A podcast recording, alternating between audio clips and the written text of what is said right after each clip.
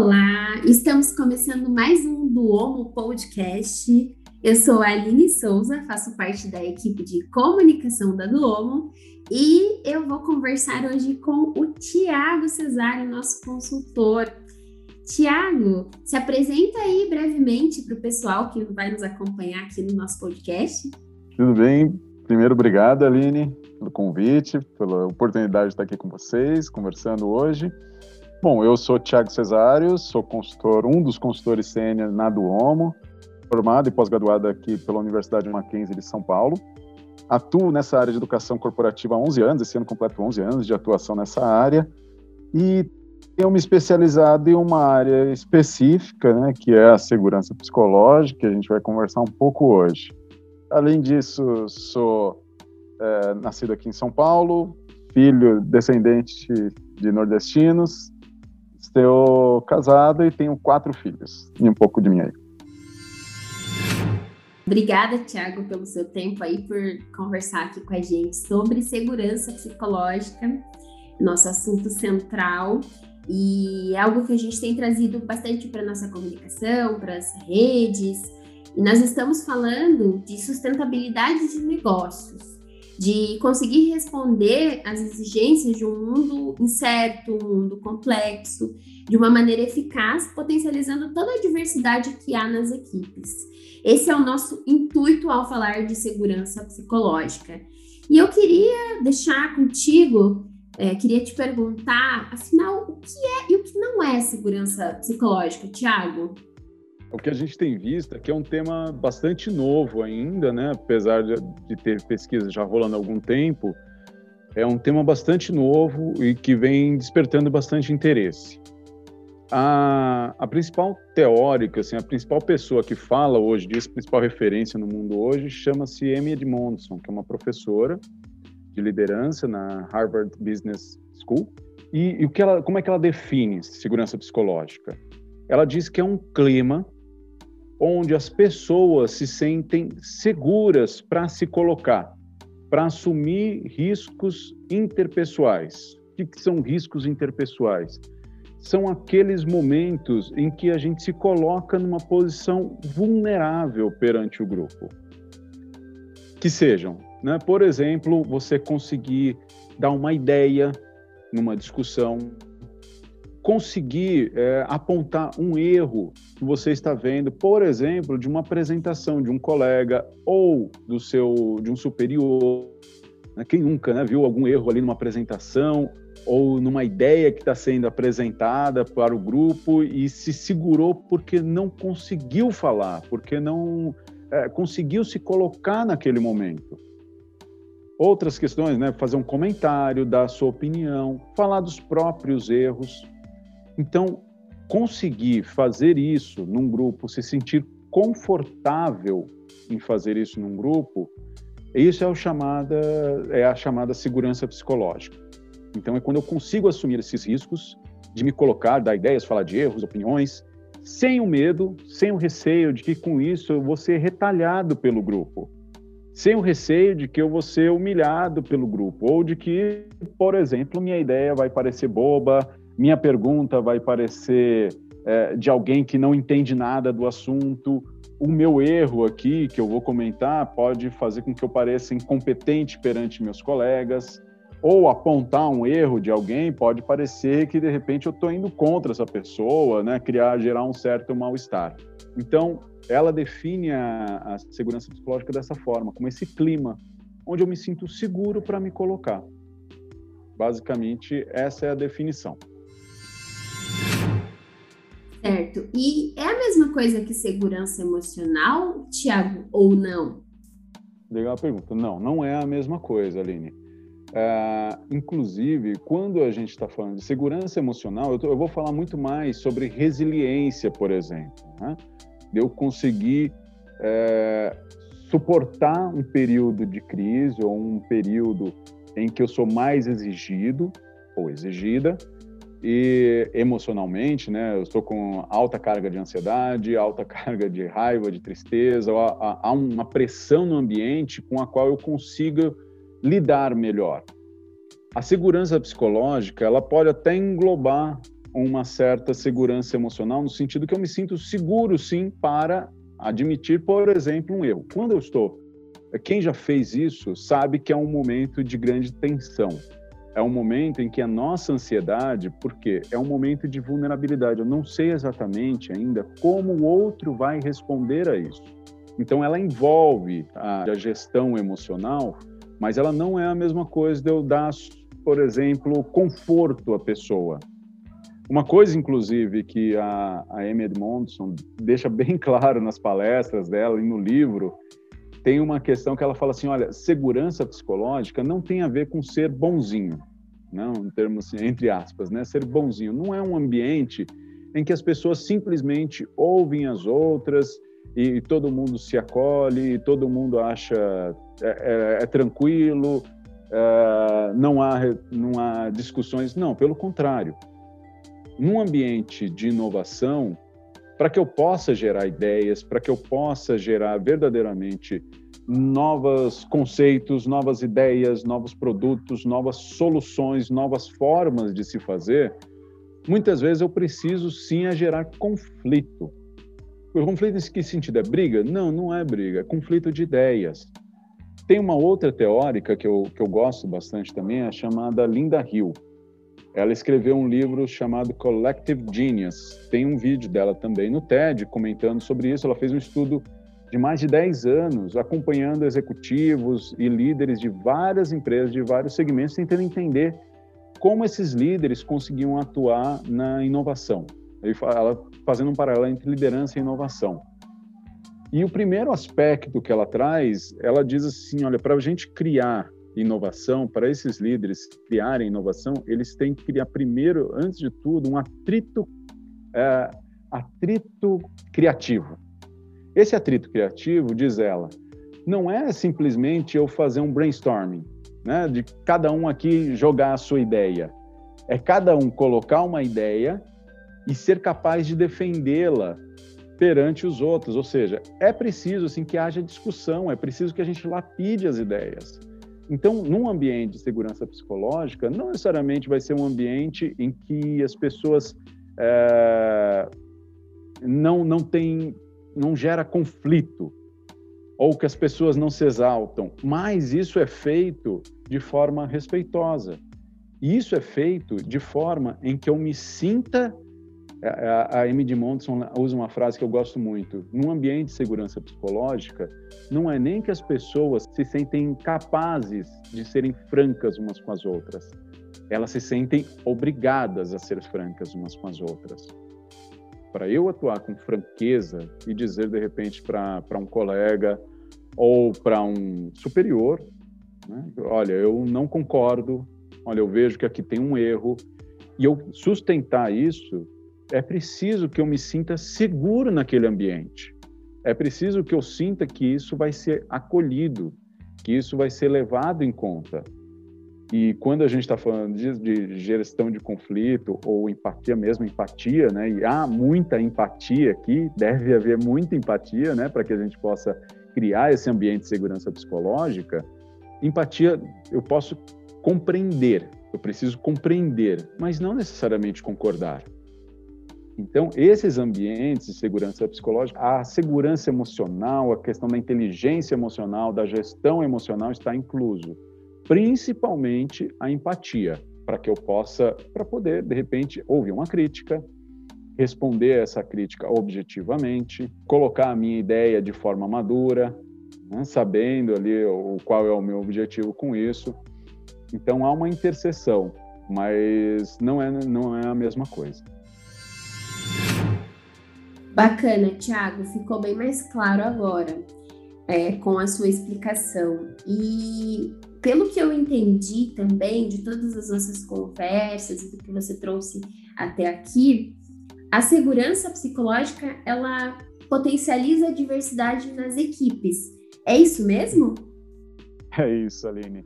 Isso é bem interessante também, a gente posicionar a, a segurança psicológica é, dentro desse, desse universo da diversidade. Porque quando a gente pensa em grupos diversos, muitas empresas e grandes grupos possuem as melhores cabeças, as me, os melhores profissionais, as melhores profissionais em seus grupos. Podemos possuir os melhores profissionais de grupos diversos, né? Podemos fazer uma baita campanha uh, para incluir todos uh, gêneros, uh, raça, idade. Porém, se eu tenho um grupo diverso, mas que não tem voz, todo esse potencial se perde. Tudo aquilo que é construído se perde.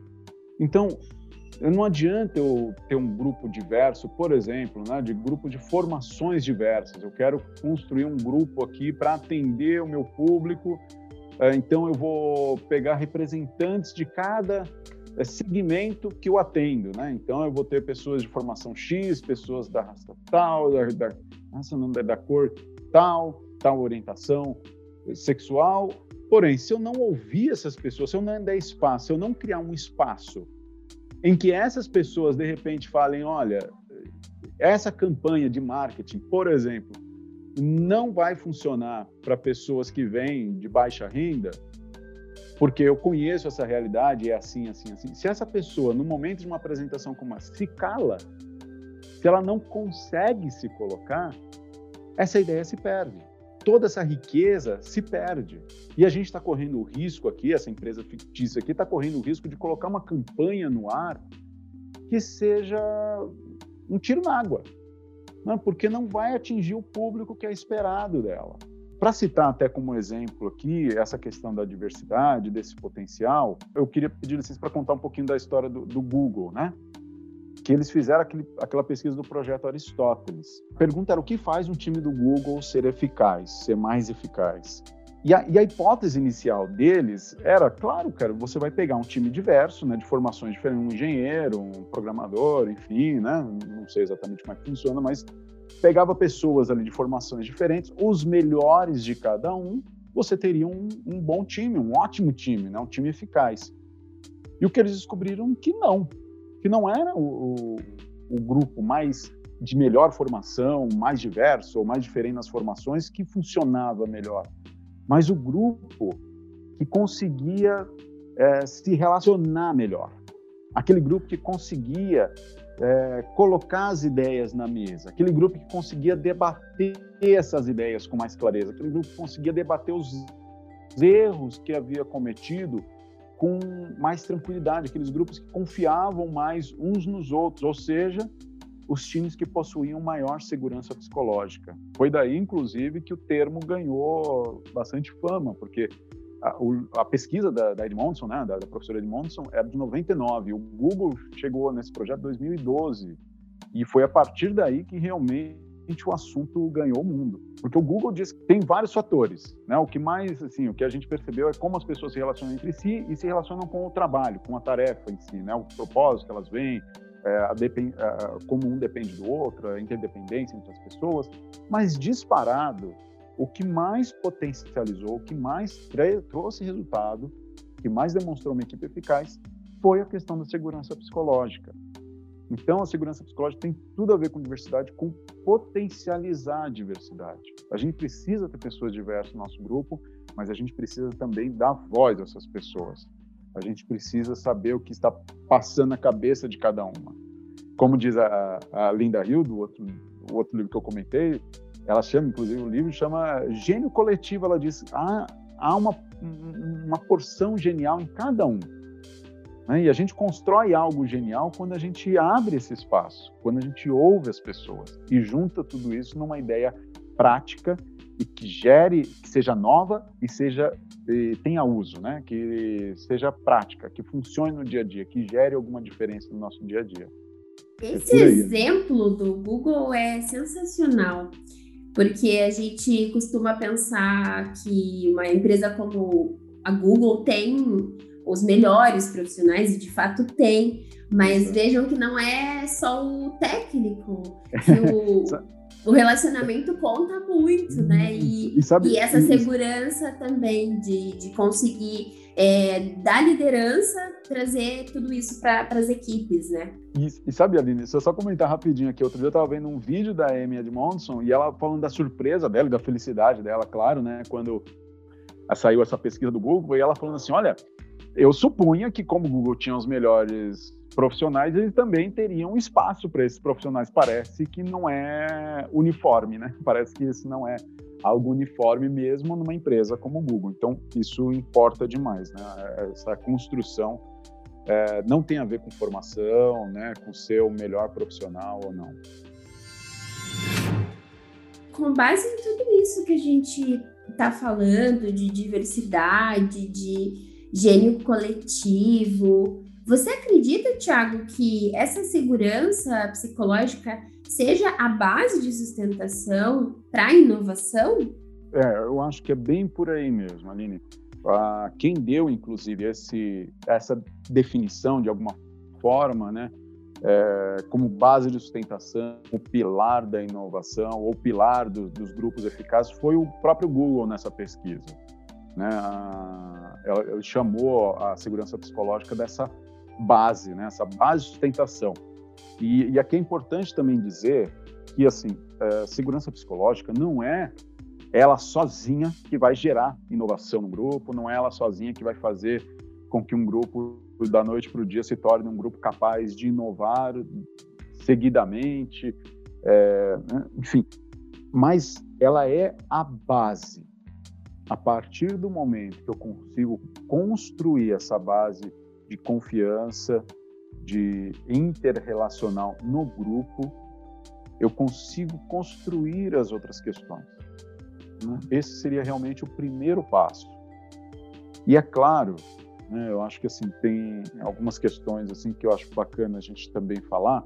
A segurança psicológica, então, ela é uma base para que tudo mais aconteça para que as pessoas ganhem voz, para que as pessoas se sintam confortáveis em ter voz, é, para se colocar, para assumir esses riscos. É claro que nem sempre isso vai acontecer. Né? É, eu, gosto, eu, gosto, muito assim de, uma alegoria assim que, que a Edmondson também ouviu, é, eu ouvi ela falando outro dia numa palestra, num vídeo, em que ela dizia, olha, não é que essas questões de poder que permeiam qualquer organização, elas deixem de existir, né? Elas estão lá presentes. Mas a ideia da segurança psicológica é pelo menos assim, ela diz quando uma organização onde não há segurança psicológica, é essa hierarquia ou esse poder, essa diferença de poder, muitas vezes está ali no volante, né? Aquele é, é, quem tem geralmente mais hierarquia, mais poder dentro de uma organização é quem toma as decisões, está ali no volante. Ela fala: olha, não é que a gente quer tirar isso do carro, mas a gente quer colocar pelo menos no banco de trás.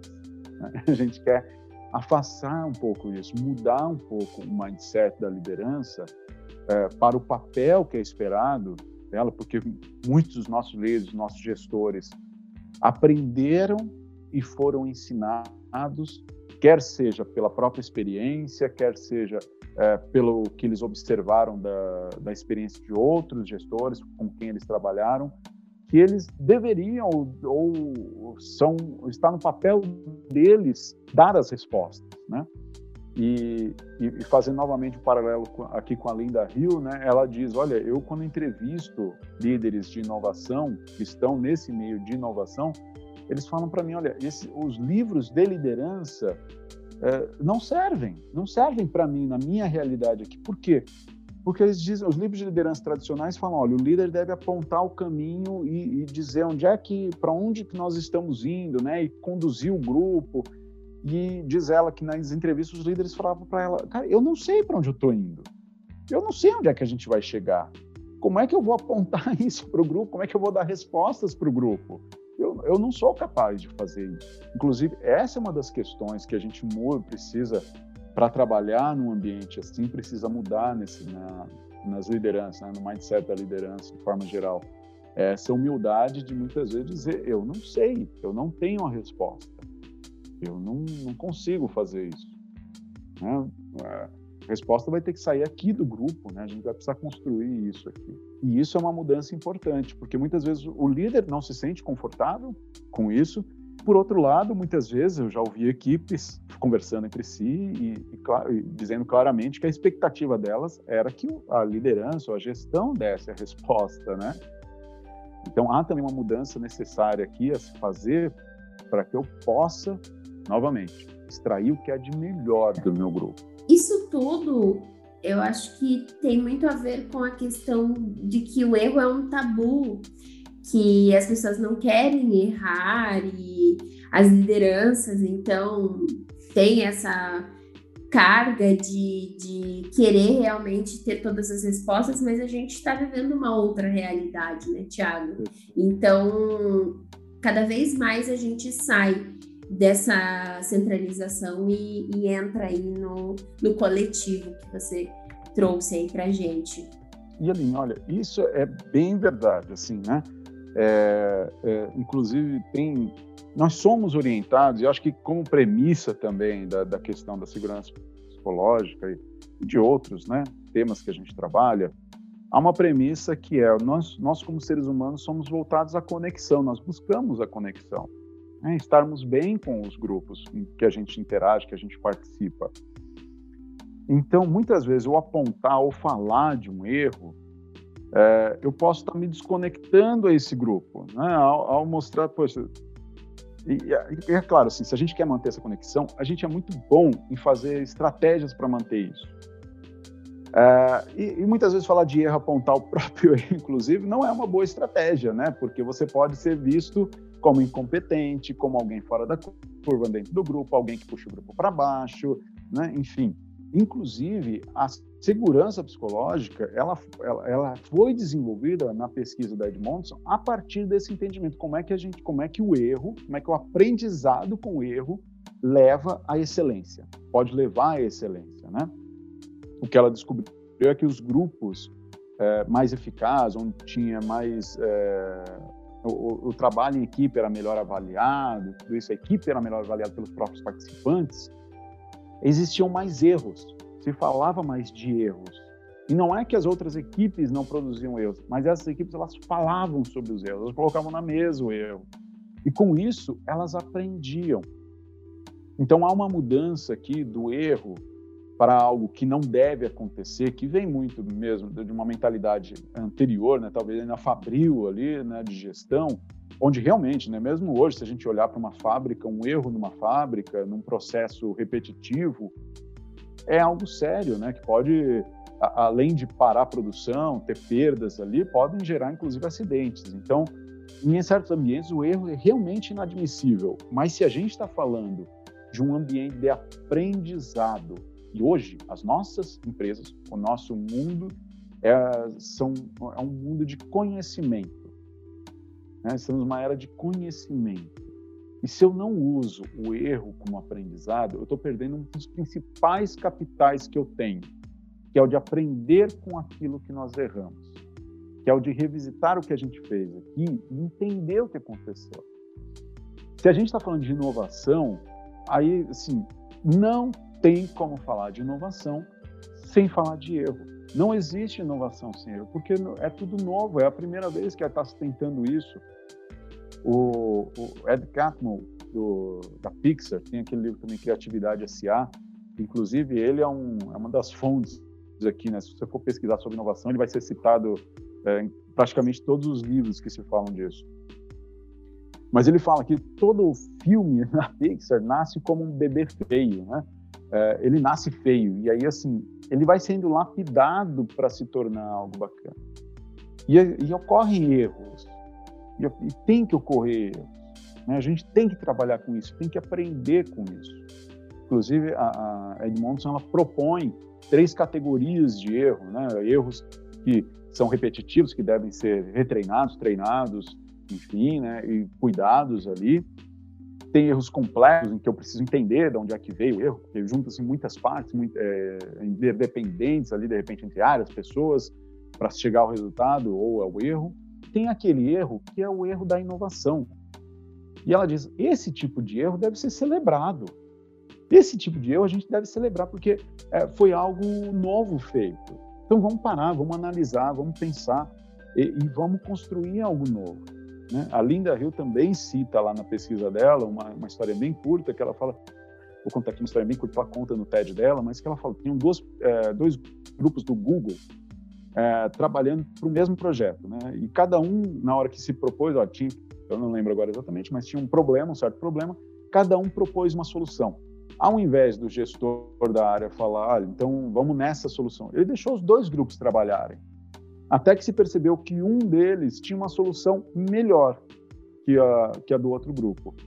O que, que ele fez? Ele, então, pegou esse grupo que tinha a melhor solução, se manteve, e ele pegou alguns membros desse outro grupo que o projeto tinha dado errado, entre aspas, né, que não tinha tido sucesso, e trouxe para esse outro grupo. Para quê? Para que as pessoas pudessem aprender com os erros cometidos com a da outra equipe. Então, o erro, ele deve, é uma das premissas aqui para quando a gente fala de inovação, de como é que a gente está lidando com esses erros. Como é que a gente está lidando hoje com os erros que acontecem na nossa equipe. Né? Porque às vezes a gente pode estar tá, é, freando ou penalizando dentro da nossa organização também dentro da nossa equipe. E, de certa forma, calando essas pessoas, tirando a oportunidade, inclusive, que elas nos tragam novas ideias, que aprimorem essa ideia, né? E a Linda Hill também fala o segundo passo é você é, juntar essas coisas, né? juntar essas ideias. Depois que a gente teve aquele atrito criativo, como é que a gente junta o melhor de cada um aqui? Né? A gente testa e como é que a gente junta o melhor disso tudo para gerar algo novo? Eu gosto muito dessa, dessa questão de falar de erros e de inovação. Eu estava lendo um livro chamado Organizações Exponenciais, Tiago, uhum. e uma parte dele fala sobre algumas empresas e super conhecidas, né? Skype, Cisco, Pandora, a própria Google, e o número de tentativas que eles tiveram com investidores para conseguir emplacar, sabe?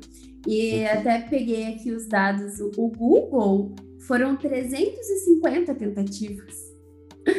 então, assim, hoje olhando o que o Google é, é, é muito fácil, né? Eu investiria no Google é. fácil, mas olha quanta coisa tem no meio do caminho, né? Para chegar numa, numa ideia fantástica e realmente inovadora.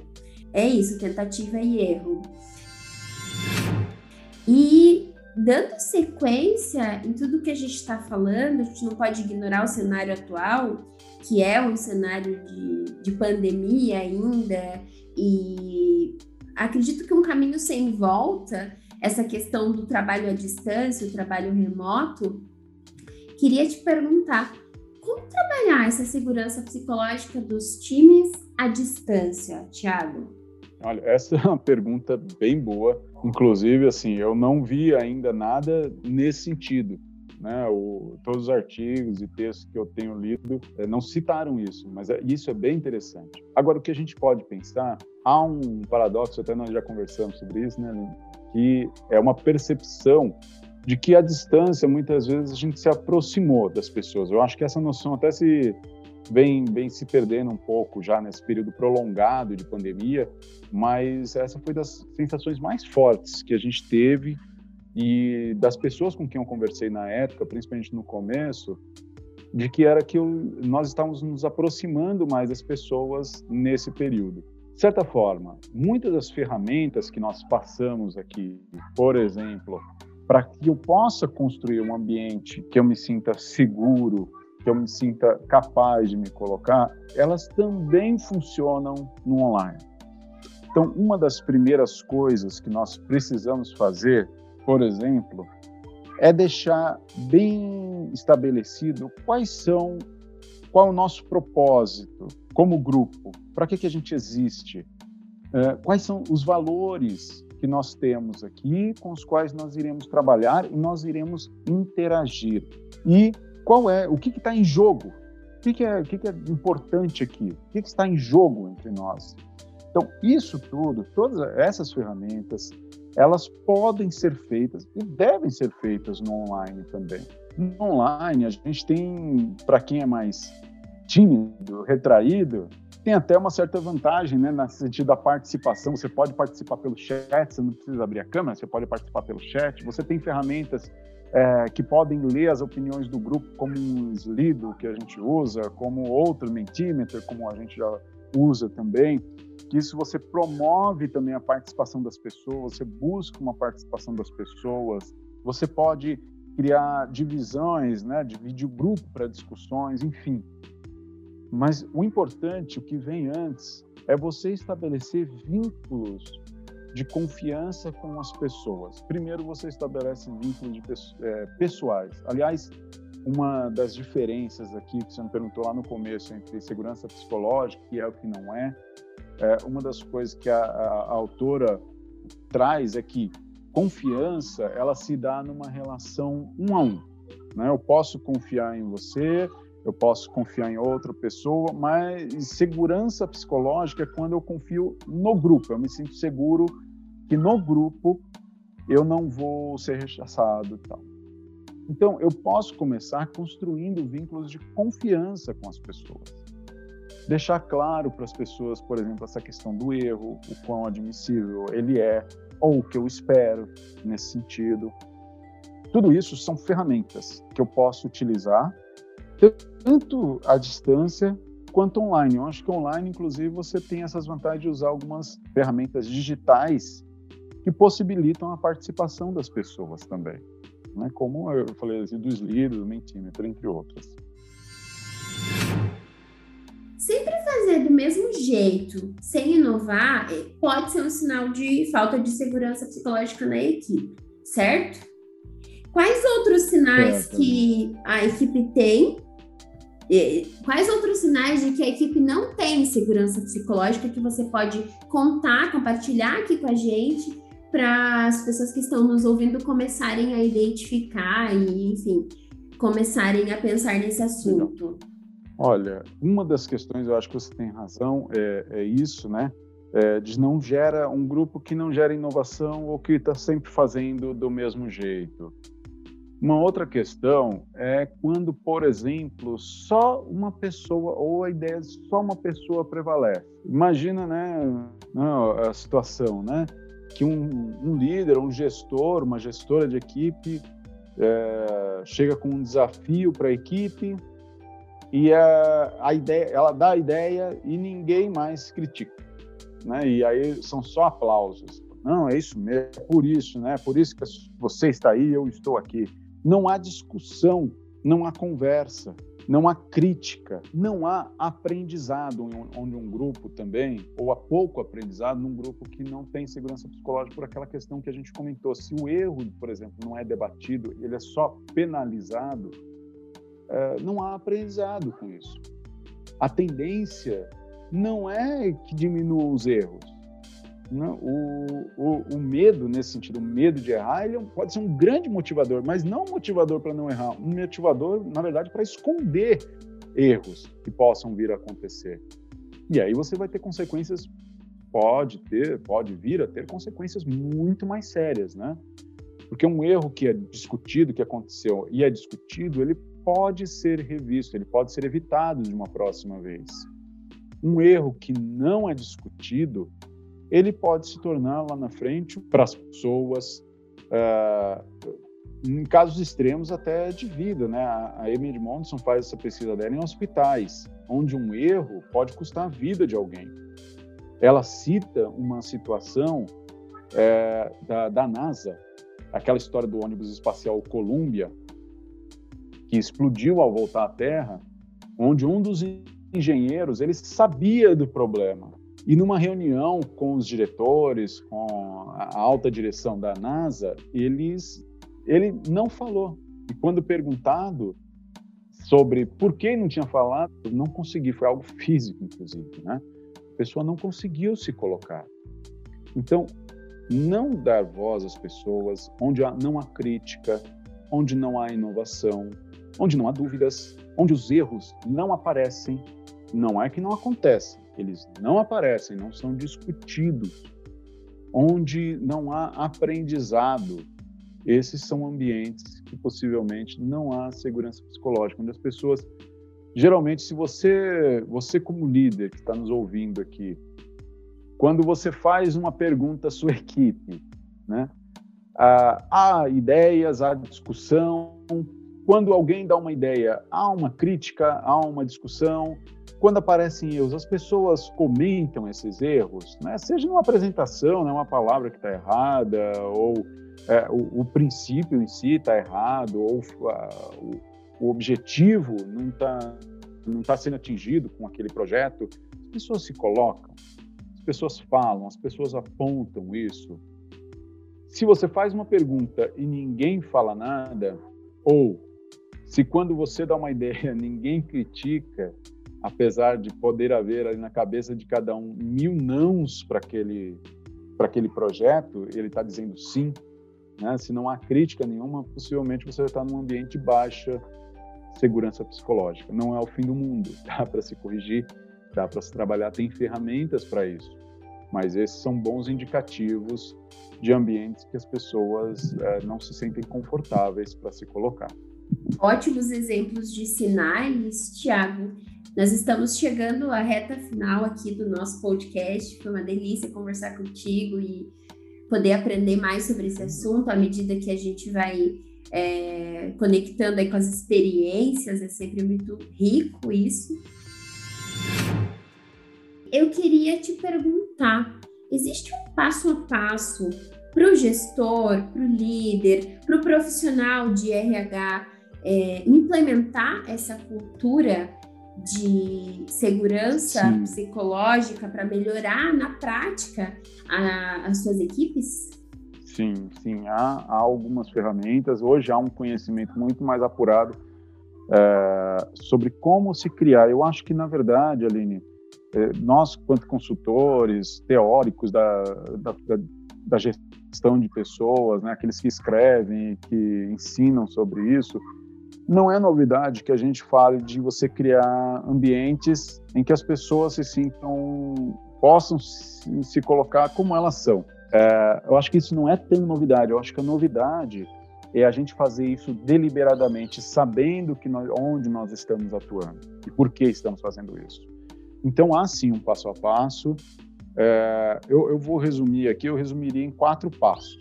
Diria que seriam quatro grandes passos aqui que a gente é, precisa dar para gerar mais segurança psicológica, ambientes mais seguros é, para o nosso trabalho. Primeiro deles, eu viria como a gente entender esse novo mindset, esse mindset da liderança em, em ambientes de inovação, entender o que muda nesse papel, o que muda no meu papel enquanto gestor, enquanto líder desses grupos. E também entender é, essa questão do erro, repensar essa questão do erro, como eu estou vendo isso e como eu posso trabalhar essa questão. Depois, é, tem três passos que aí eu estou tomando liberdade aqui de me basear muito no que a na Edmondson traz, mas seriam três passos aqui, né? O primeiro deles é preparar o terreno. Como assim? Preparar uh, o grupo, preparar as pessoas para que no momento que precisemos, né, que a gente for é, para uma discussão, elas estejam prontas para isso, elas se sintam mais seguras para isso. E aí vem muito aquilo que eu falei anteriormente, né, de você construir um contrato, de falar de propósito, de valores, do que está em jogo, de clarificar a questão do erro, de clarificar a interdependência, é, de clarificar a necessidade que todos se coloquem. Né? Novamente, meu objetivo aqui é fazer com que as pessoas entendam que há mais risco em eu ficar calado do que eu em falar. Né? Porque geralmente a nossa ideia é o contrário. Há mais risco se eu falar aqui, eu me expor, uh, do que se eu ficar quieto. Se eu ficar quieto, eu, eu garanto pelo menos a minha boa imagem aqui, né? É, como competente, como inteligente, já que eu não tirei nenhuma dúvida, já que eu nunca errei. É, já que eu estou junto aqui do chefe, né, estou apoiando o projeto dele, não sou um cara do contra, eu tenho muito mais ganho em ficar quieto. A ideia é virar essa chave ao contrário. A pessoa sinta que ela, uh, a equipe, a empresa vai perder muito mais com ela uh, ficando quieta do que com ela falando.